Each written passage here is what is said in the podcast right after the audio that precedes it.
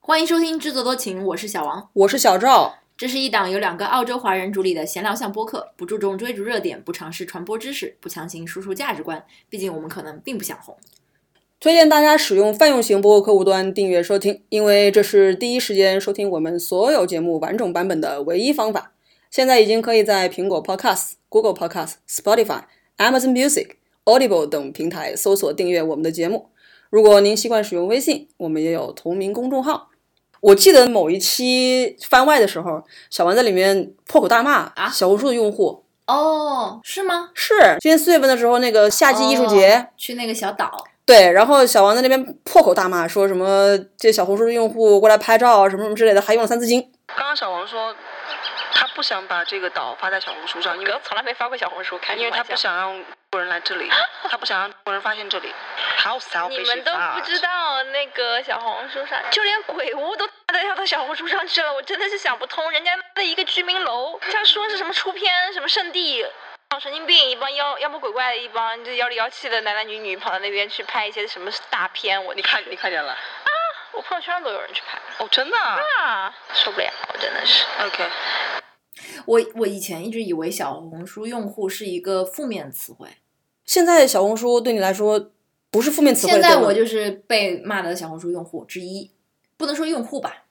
偶尔看一下。可是你骂的好像不是那种人哦，我骂的是好哪种人你骂的好像不是你自己哦。我骂的是谁？你当时骂的不是那些在楼前面凹造型，然后拍照，然后告诉别人这地方哦超出片，什么小镰仓的那帮人吗？哦，对对对对对，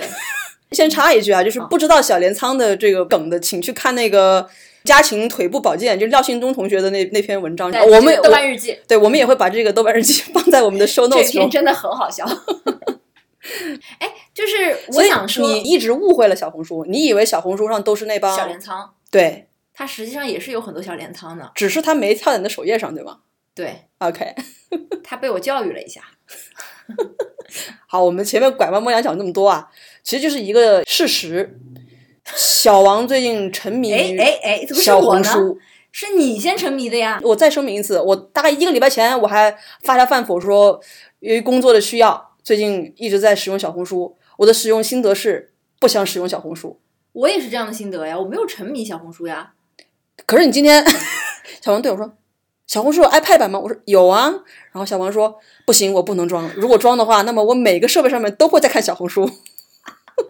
我主观呢是不想继续使用小红书的，但是有的时候在我想杀时间的时候，我觉得小红书是一个挺好的杀时间的利器。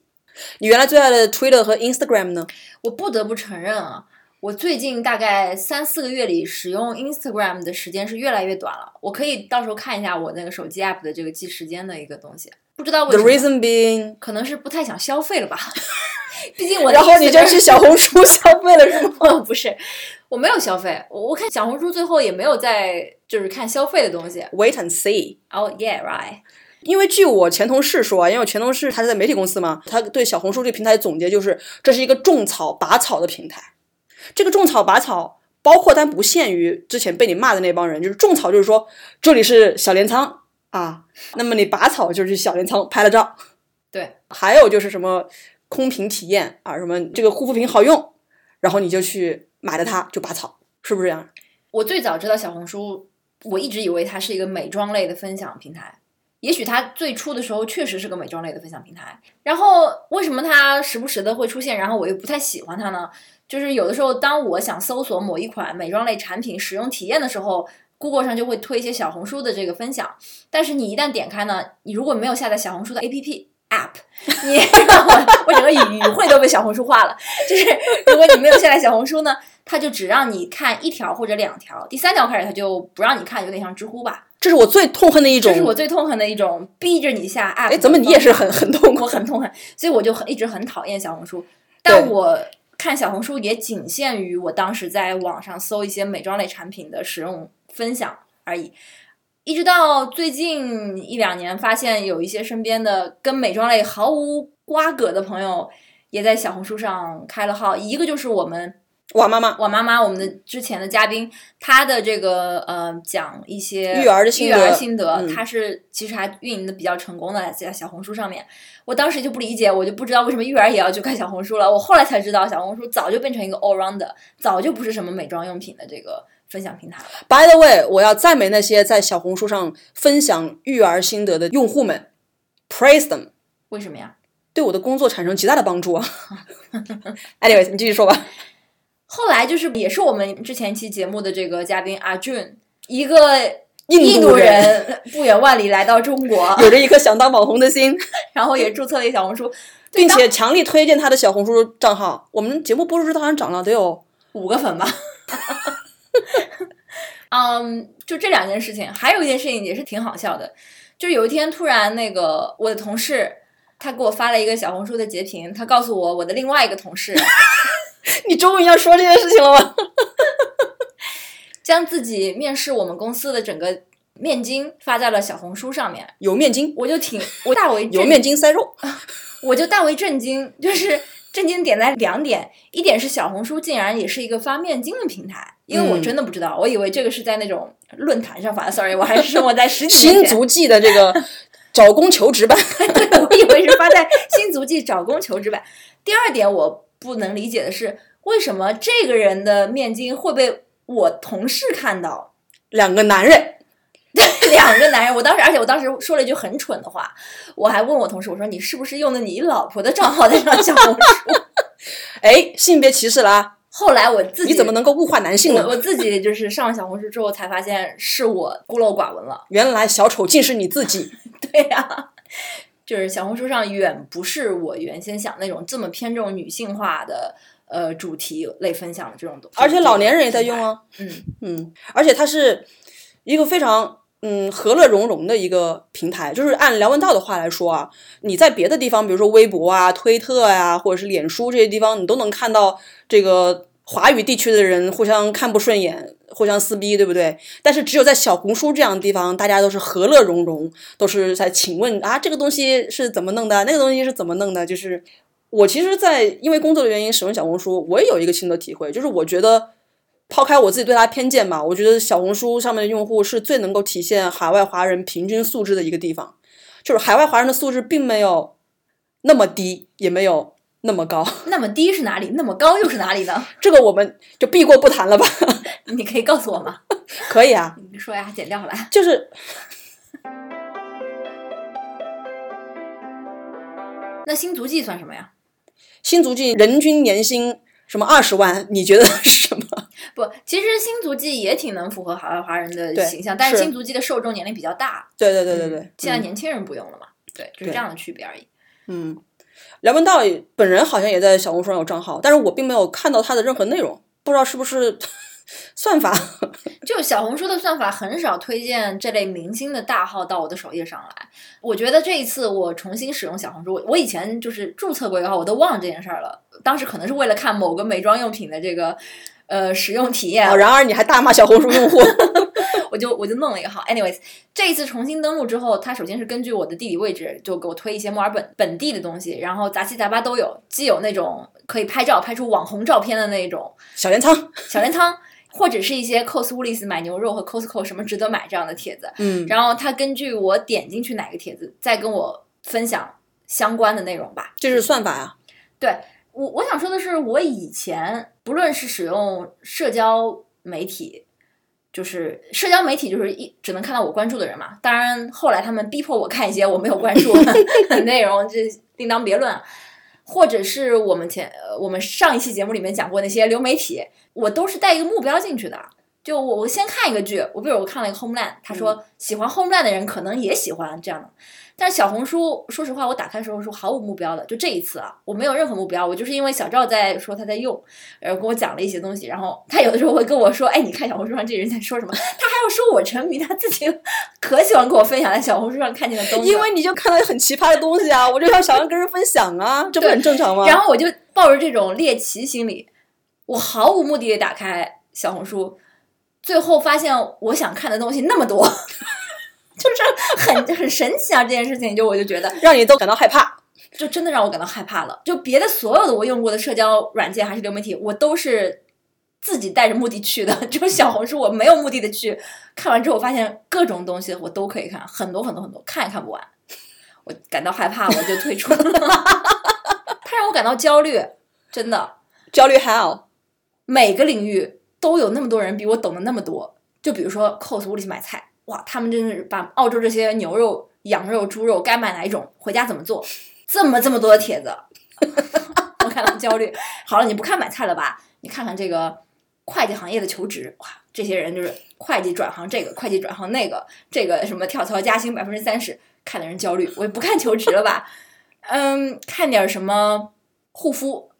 早 C 晚 A，然不后是您这 个，就是不管你看什么东西，你都 有一种怎么有这么多看起来普普通通的人，他们的这些却这么自信，不不不，他们的信息触角都伸到了这么多的角角落落里面呢？其实我忘了，我看的是很多人的信息，并不是只有一个人，他这些全都知道。嗯，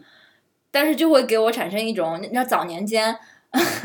我有很好多年都没有用 Facebook 了，我现在也不怎么用，还包括 LinkedIn。在我这个职场失意的那几年，我真的不愿意登录 LinkedIn，就是有一种嗯自卑感吧，就觉得大家 大家都有所成就，然后都就是比如去了管理岗位啊，或者是进入了一些响当当的这些公司或者怎么样的， 然后就自己会我不愿意上 LinkedIn，我不愿意上 Facebook 也是类似的原因。你这就叫掩耳盗铃，你知道吗？就是中国有句古话， 我知道。然后我上小红书的时候，有点像我那些年，嗯，刻意远离 Facebook 跟 LinkedIn 时候的感觉，就是我觉得就是不要我，我 我也达不到那种生活，就不用看了，就这种感觉，哦，我还真不知道你是这种感觉， 这这让我感到焦虑，真的是所以这个产品已经好到这个地步了吗？挺神奇的。我只能说，能够让一个漫无目的的打开一个软件的人， 看了就焦虑的离开。我完全没有你的这种感受，哎。就是我真的是百分之什么零点一的这个你的那个感觉都没有，我只会感到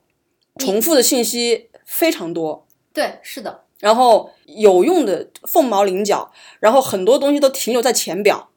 就是太直给了。这个是我的一个使用体验，肯定跟咱点的东西不太一样啊，不知道为什么我会有完全截然不同的使用体验、啊 你说的这些我也都体验到了，我是还没讲。 OK OK， 但是我刚刚讲的就是比较奇怪的一点，就是为什么我会莫名其妙的打开，然后 焦虑满满的离开，就是 OK，可能你是，有可能是他给你的这个感觉超出了你对他的预期，就是你你被震惊到了，没想到你是抱着看猴子的心态 打开了一个东西，结果给你看了一个大象，然后他还问你说大象怎么称？ 是这样。有可怕的地方就在于，如果比如说我以前我要搜一个，嗯，举个例子，我我比如说我我现在 Good Notes 和 Notability 两个记笔记的软件，我想看看大家的这个使用体验。我以前就打开 YouTube 也好，或者是文章文字的，打开十几个 tab，我一个一个看完。OK，我大概心里有谱了。但是我看这些人，他们都是在跟我讲我要知道这个信息的，或者是我要看美妆产品，我打开十个 tab 都是讲我我要关心的这一类美妆产品。现在的问题是我打开之后，他既有给我讲美妆 产品，也有给我讲我我看不过来了，你知道吗？有种受宠若惊的感觉，就是我想知道的都在小红书。对啊，哎呦，我现在觉得小红书应该采用我的这句话作为 slogan，对不对？什么真的记录你的生活？I don't care about your miserable, pathetic life。当然有很多内容我是不会点开的，但是我点开了之后，有可能是因为我的兴趣爱好比较丰富的原 因，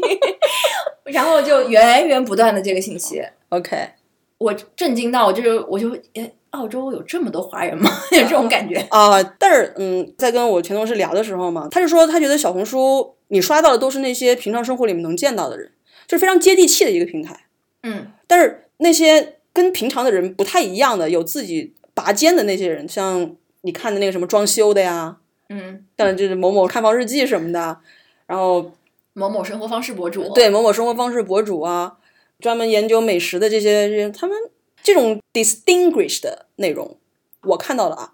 他们不在小红书上，他们可能有自己的 YouTube 个人频道。因为我我是觉得这些 distinguish 内容没有在小红书被凸显，对吧？嗯，我不知道小红书的算法到底是什么，但我感觉它推到我首页不完全是因为这个内容做的有多好，嗯点赞的人有多多，只是它在只是相因为关。跟我相关就推对过来，所以大家是非常平等的。就我发的东西，我今天去发我看房的体验，跟那某某看房日记发的，可能被推送到你面前的概率是相似的，嗯而不像以前我们习惯的，就从早年间的这种论坛，那你是被顶帖次数最多的人在最上面，被最多的人看见，然后他就一直被更多的人看见，就滚雪球了嘛。或者是微博，其实也是一样，被转发次数多你就看见的几率大，但小红书是不是这样算的？它就让更多的普通人的这种无效的信息啊， ，yeah right，有些是无效的信息，但就被推到了你的前面。所以那这个根本就不叫 kill time，这叫 waste of time。确实，这也是为什么我后来焦虑满满的离开的原因。哎，你的焦虑难道不是因为你懂得的太少吗？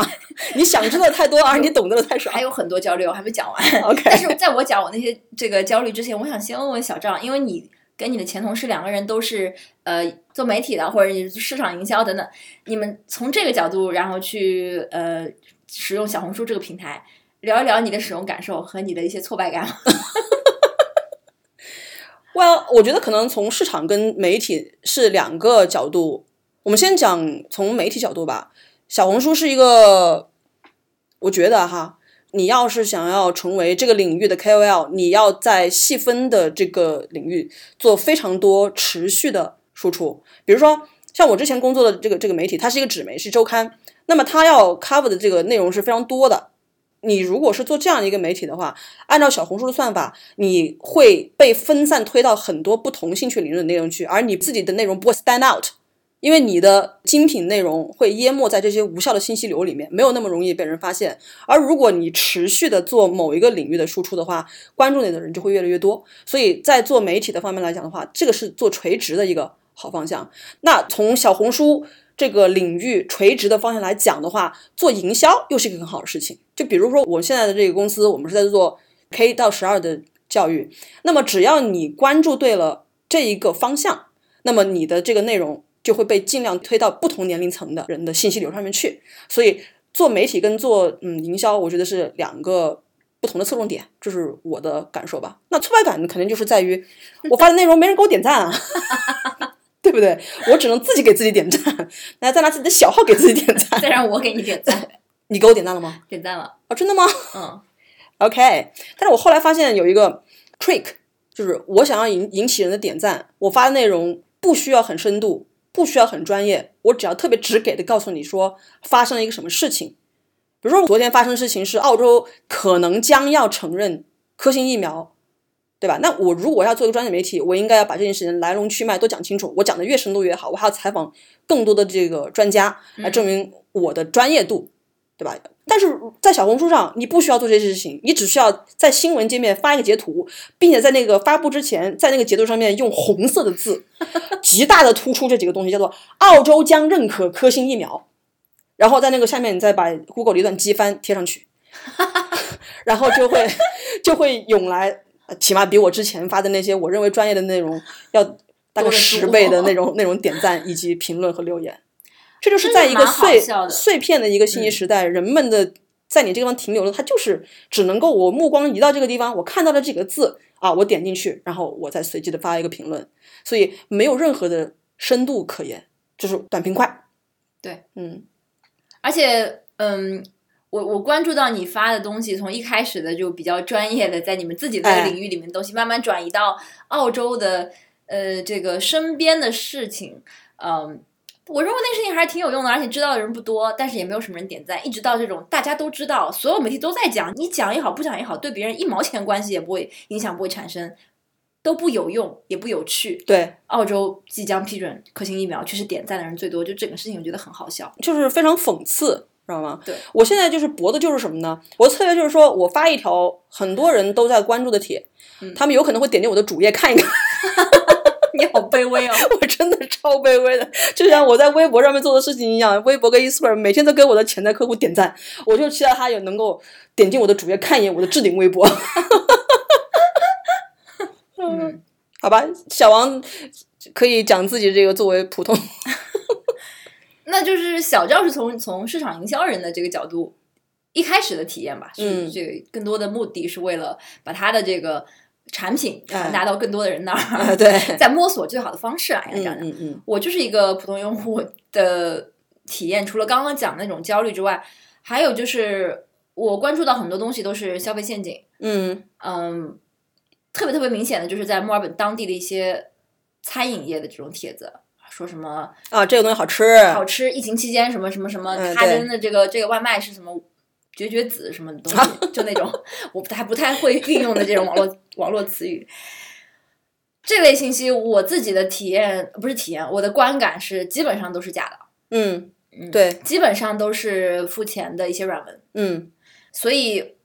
可能现在算法也知道了，他不给我推这种东西了。不是特别奇怪的是什么呢？就是小红书它是非常非常封闭的一个平台，而且它其实对于很明显的这种广告内容啊，就比如我一开始发的那个内容，它是不予推荐的。就基本上你的这个图文里面，如果出现了二维码，出现了这个商户的信息，包括网页链接，它都会自动给你，就是类似于像微博限流一样，你根本就没有几个人可以看到。但是呢，啊，当然这个也是我前同事跟我说的啊，你只要在小红书上拥有超过一千个粉丝，就会商家找上门来，然后让你写这种软文，就像小王刚刚你说的那种，就是假东西，对，它其实也是广告，只是它没有明摆着告诉你说它是广告而已。那这个时候，它其实能够很好的规避算法的这种东西，因为记录我的生活，我今天就是吃这玩意儿，嗯，那实际上我吃没吃，它好不好吃，平台无法合适。它无法核实，对不嗯对？就像小王，你昨天跟我说，你看到的所有人的这个桌面的 setup 上都有一个背景灯，某品牌的。嗯，台然后对，然后你就非常惊讶的跟我说，怎么大家都在用这个东西？然后说那是因为这个品牌就是给这些什么桌面搭配的博主都付了钱啊，都就做没了想到植这年入头啊还，有一个叫桌面搭配博主， 我不知道啊，我就是觉得很好笑。也有可能是科技博主，嗯，科技博主，对吧？对所以这这是嗯，再结合我之前已经提到的那种，对于呃市场营销的人来讲，这是一个非常好的一个工具，因为它它的这个领域非常的垂直，然后它会把这个领域相关的东西全部都，只要你感兴趣，各个用户发的全都会到你的面前来，你就会觉得说，哎，怎么哪哪都是它，都是这个产品，所以这应该是我我感觉小红书它商业模式，但是嗯，除了它让我感到这个这种信息过载的这种焦虑，还有一种比较明显的一些消费陷阱。呃，我比较同意你同事刚刚讲的，就是种草拔草，就是小红书的一个植根于小红书的它的根基吧，应该就是种草拔草。嗯嗯，但是我为什么我还是会时不时的打开小红书，或者说小红书上最吸引我的是什么样的信息？我觉得是，呃，跟我生活密切相关，但我以前不知道的一些比较接地气的信息，比如说，呃，就像我前面讲的，某个超市的某种肉，它怎么做会很好吃，这类的信息，反而是我点进去看次数比较多的。我沉默了。哦， 你没想到，不是，它不就是，嗯它不就是猪肉、牛肉、鸡肉、羊肉吗？ 小高姐不都告诉你了吗？ 这是目前我会点进去看比较多的。我不那是你有什么好惊讶的呢？我不是惊讶，我是小红书介绍你一种人造肉，小高姐说的，或者说小高姐买到那些食材是适用于他们加拿大滑铁卢地区的这个食材。我在墨尔本能不能买到？在哪家店买到？买哪一种肉？英语名字叫什么？其实我不知道。 只要你动脑子去搜，都能搜到啊！但我有的时候我没想到这件事儿啊，对对对对但是小红书的人已经做了嘛。对对对，还有就是一种，嗯，我不知道的羊毛，连 o s b a g n 都没告诉我可以这么薅。比如说，通常是 indecent，哎，不一定，不一 定是现在，比如说打完两针疫苗，在澳洲有哪些 reward program？啊，OK，对，这一类的，嗯，他们其实我感觉到他们也是抄来抄去，你抄我，我抄你，大家天下就抄抄一片，然后我总结到一起。但是如果对我来说还算是有点用吧。那为什么不直接去新度记的精明买家板块呢？精明买家，我觉得跟 o s b a g n 挺像的，但是它也有，就是我们华人朋友在全澳各地自己发现了本地的 local 好 deal 啊，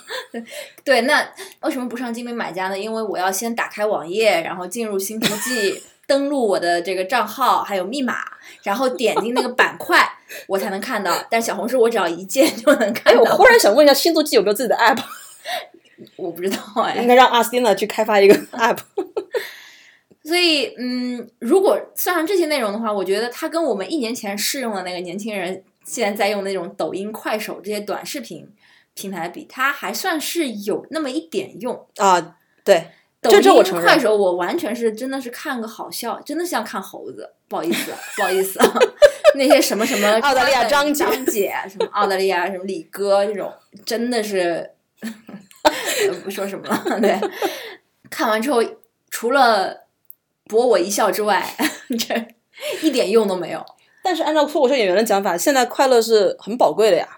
但我想看一些高级的快乐，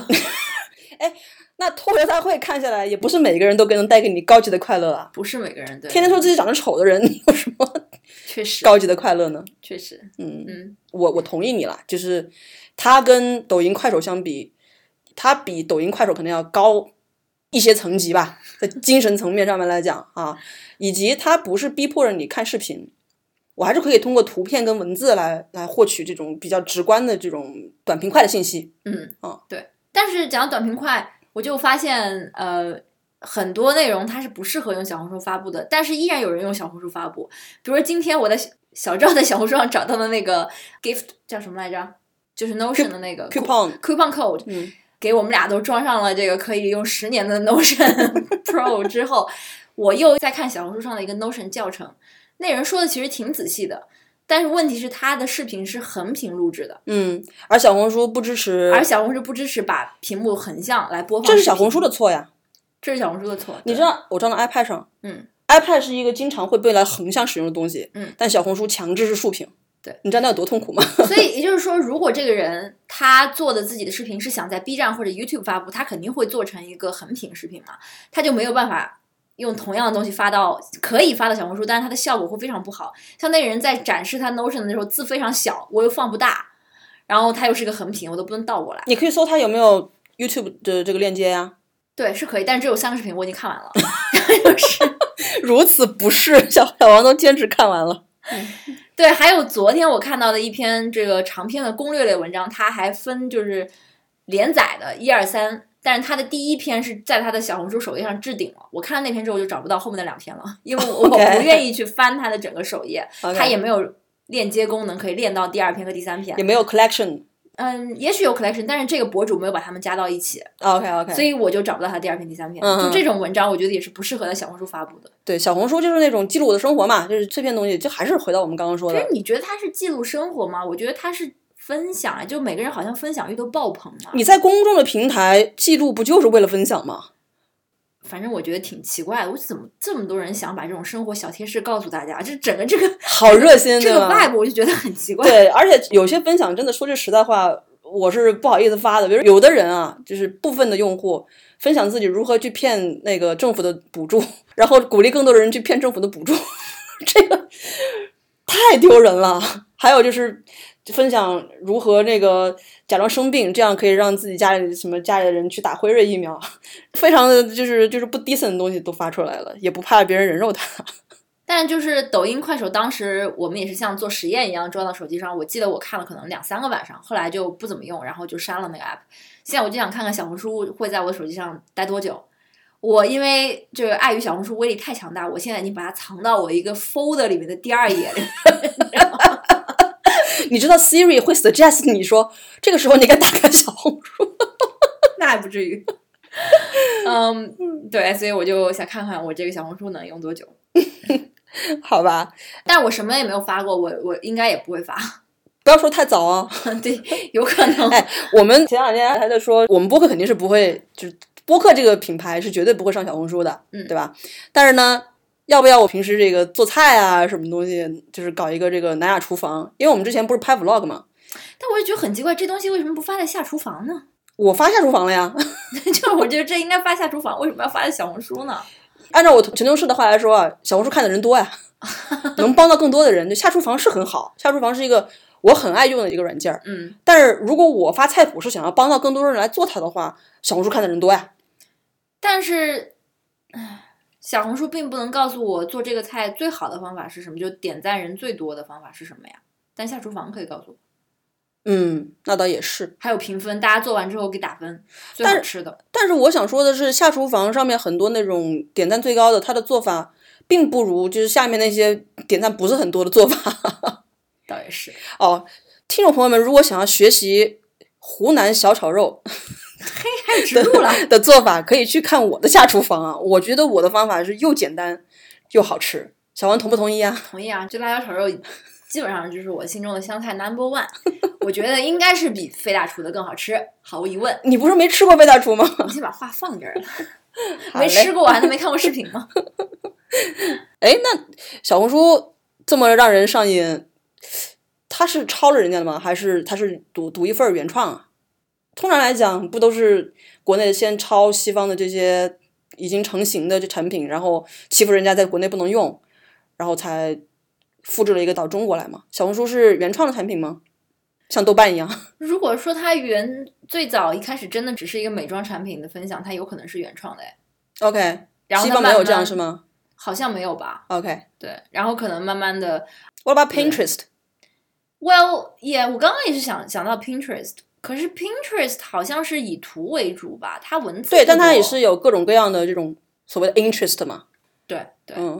可但能我其跟实我也没太用过 Pinterest，但 Pinterest 是收藏功能比较多，而且我我觉得很多人用 Pinterest 是什么家里要装修的，然后去那上面找图什么 的，对，嗯，因为在我看起来，小红书它就可以相当于是一个结合，我就说国内的啊，结合了一个下厨房，什么值得买，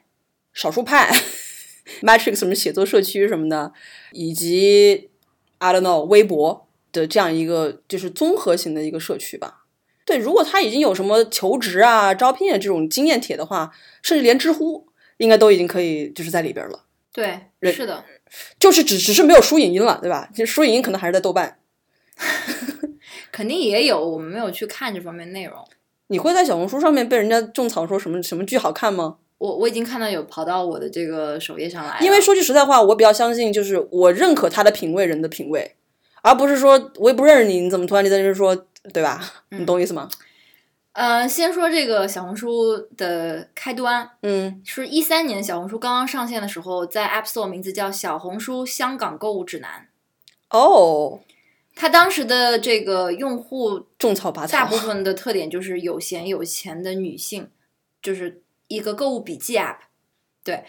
然后小红书历史上还有两次迭代，是从购物攻略到社区，再到电商。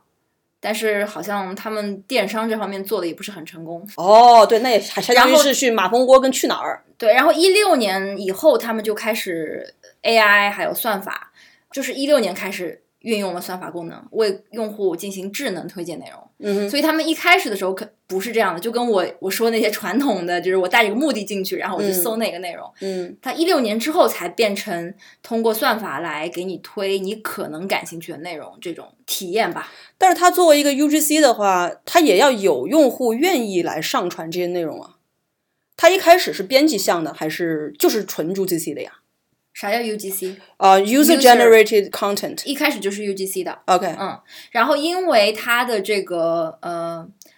发这种购物体验，当时如果是跟淘宝上面比，比如说它因为要图文并茂嘛。所以它的整个嗯、啊评 OK 造假的成本更高，嗯嗯嗯所以平台上面积累的评论的这个真实性比较高一点 OK，就嗯慢慢的有这样一个口碑，嗯，在偏侧重这种女性常用产品这类，所以就美是妆会护有肤 是吗美妆护肤啊之类的，或者是嗯买鞋、买包、买衣， ？OK，嗯那那所以这肯定是积累了这样一个嗯用户群，嗯然后才慢慢做到后来的这个样子。嗯，所以呢，它还算是首创的，对吗？就对是它是一个原创的一个一个东西。对，其实你这样说起来的话，就是当年的 BBS，只是把它做成了一个 App，然后有算法的加持。对呀、我今天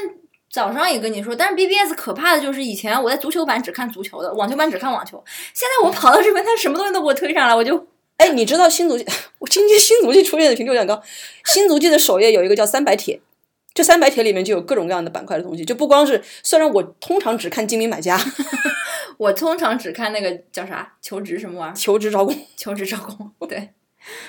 OK，那这样说起来的话，还是一个不错的啊，不是一个不，还是一个比较嗯独树一帜的 app。嗯，可是如果换句话说，如果我想要更深度的内容，我是不会在小红书上面找的。就是它虽然集成了像我刚刚讲，呃，下厨房、马蜂窝、穷游、知乎、少数派，嗯什么值值得买？买虽然它是它是集成了这些网站的功能，但如果我是对某一个东西，比如说好这个草我种下了，但是我要想要对它有更多的了解，我觉得可能还是会去上他们分门别类的网站去获取更深度的信息。嗯，也许是，也许不是，因为要就是它看你买的是什么东西了。对它对你从种草到拔草这个中间的过程起的作用没有那么大。我觉得是有有可能有两点，一个是看你买的东西的金额有多大。如果我只是买一个十块钱的东西，那我看个小红书就够了，因为我只需要很简单的人家告诉我一个使使用体验，嗯哼，我必须要不需要再为十块钱的产品去做一个有没有人写一个长文，写一个什么呃 review 之类的。但是如果我买的是相机，比如说是一个比较大的一个消费选择的话，色影无极。啊、 对对不起，我还是会去，我以前真的会去看《摄影无忌》，会看好多好多好多帖子，而且我除了《摄影无忌》，还会看台湾人的那个 Mobile One OK，和香港人的一个我忘了叫什么名字了，嗯，那个上面还有我看不懂那种粤语的写法，就是 anyway，我就会看这三个论坛，我都会看。现在我不知道还需不需要看，因为如果你在搜索的时候会跳出一些小红书的帖子，它是写的比较好、比较 comprehensive 的话，也许你也会读那个帖子，啊你不一定非得去摄影无忌看。 OK 摄影无忌，如果我翻一个帖子有四十页，里面也有很多无效信息的，嗯嗯嗯嗯嗯，所以不好说。我觉得可能是我们太老了，有可能，嗯，有可能。但是，嗯，你刚刚说那个十块钱，呃，这个表述不准确啊。嗯就是如果今天我跟你说有一面包要十块钱， 哦，对不对？你要看它就是你做购买决策的时候有多容易。对，那所以我们今天这个讨论是等于是为小红书去污名化了，对吗？不是，只是两个老人家就是开始用一些年轻人用的东西，就解答了我一开始那个困惑嘛，就是哎，你怎么会看到他我的、刚刚那已个经我刚刚已经讲过了，小红书不是一个只有年轻人用的东西，上面老人可多呢。但是我们比较落后嘛，我们刚刚才开始用，啊，对对对，原来对它存在诸多的误 解。用完之后呢，也不能说都是误解吧，毕竟那些站在那些地方拍照的人真的很讨厌。对，只是他们现在没有被推到我的首页上。 就是打比方说，要是将来就假设啊，我们家附近的某一个我们每天必经之地，突然一下变成小红书的一个网红的一个拍照点儿，然后每天人山人海，一帮人在那边凹造型拍照，你受得了？ 这个能怪小红书吗？就是这些人没有小红书，也会有小绿书、小蓝书告诉他们的。我竟无言以对。 但是微博就不会告诉他们这些呀。要看他们关注了谁啊。如果他们关注一些 KOL 的话，这些 KOL 都会纷纷去那儿拍照，然后他们的 follower 也会纷纷去那儿拍照。 OK，区别是你在微博上只能，基本上你只会看到 KOL 在那拍照，小红书你就看到普普通通的这些普罗 大众也在那儿拍照。怎么是只有 KOL 可以拍照的意思吗？不是普通大众就不能不拍是照我的意思就是，我的意思是说可以拍照，但能不能不要在某一个集中的时间段内一窝蜂的涌过来拍照？ 还有，如果我们常吃的馆子突然一下变成小红书的那个什么的话，我们就排好长队。哎，这个也是我不明白的。如果是我的话，我会不愿意分享，说实话。 所以我才觉得那些在小红书上分享饭店，十之八九是假的。因为如果是我喜欢的饭店，我会换一小个范别的围小分享范围的分享，对，嗯不会在小红书上分享。我明白明白，就像当年你喜欢什么小众乐队什么的，也不愿意其其他人去发现它，好像显得它没有那么高级了一样。不是，这是我吗？我没做过这事儿。 OK，啊，大家其都都挺好的， 这什么东西啊？ 挺大方的。现在年轻人比较大方，对对对，是是是，好吧？那所以是小王要留下一个活扣是吗？就是小红书能在你的手机里活多久？下一期你是要来汇报是吗？ 是嗯留下活扣，我是张彩玲啊，我。好吧，那我们今天就聊这么多吗？好嘞，好，那我们今天就聊这么多。如果您要是对我们的节目有任何的意见或者建议，都欢迎在各大平台来跟我们互动。如果您要是喜欢放放件的话，也可以给我们发来电邮，我们的邮箱地址是 fakingcode at gmail.com。啊，那本期节目就到此结束，我们下期再见。 stay tuned。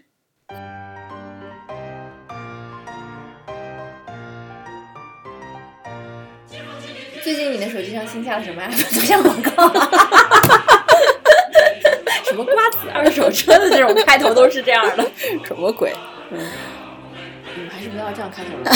为什么呀？感觉 offend 到多人了。不会啊，啊，好，那那因为刚刚讲到我是因为工作的原因去注册的小红书，我到现在我手机上面的那个小红书，因为小红书每次只能登一个号嘛，我最便捷的那个手机上面登录的是公司号，然后我自己的那个号是在 iPad，which 我都平常不怎么用的那上面的。那你是想查一下，还是说我们就那你等一下，我找找，然后查出来一个一个知乎，然后知乎能不能让我看完，我还不知道。 可以的？知乎它不会强迫你那个，它只会不停的提示你，它不会不许你看。我这边边看边说啊，你你待会儿剪的时候可以把中间的时间给剪掉。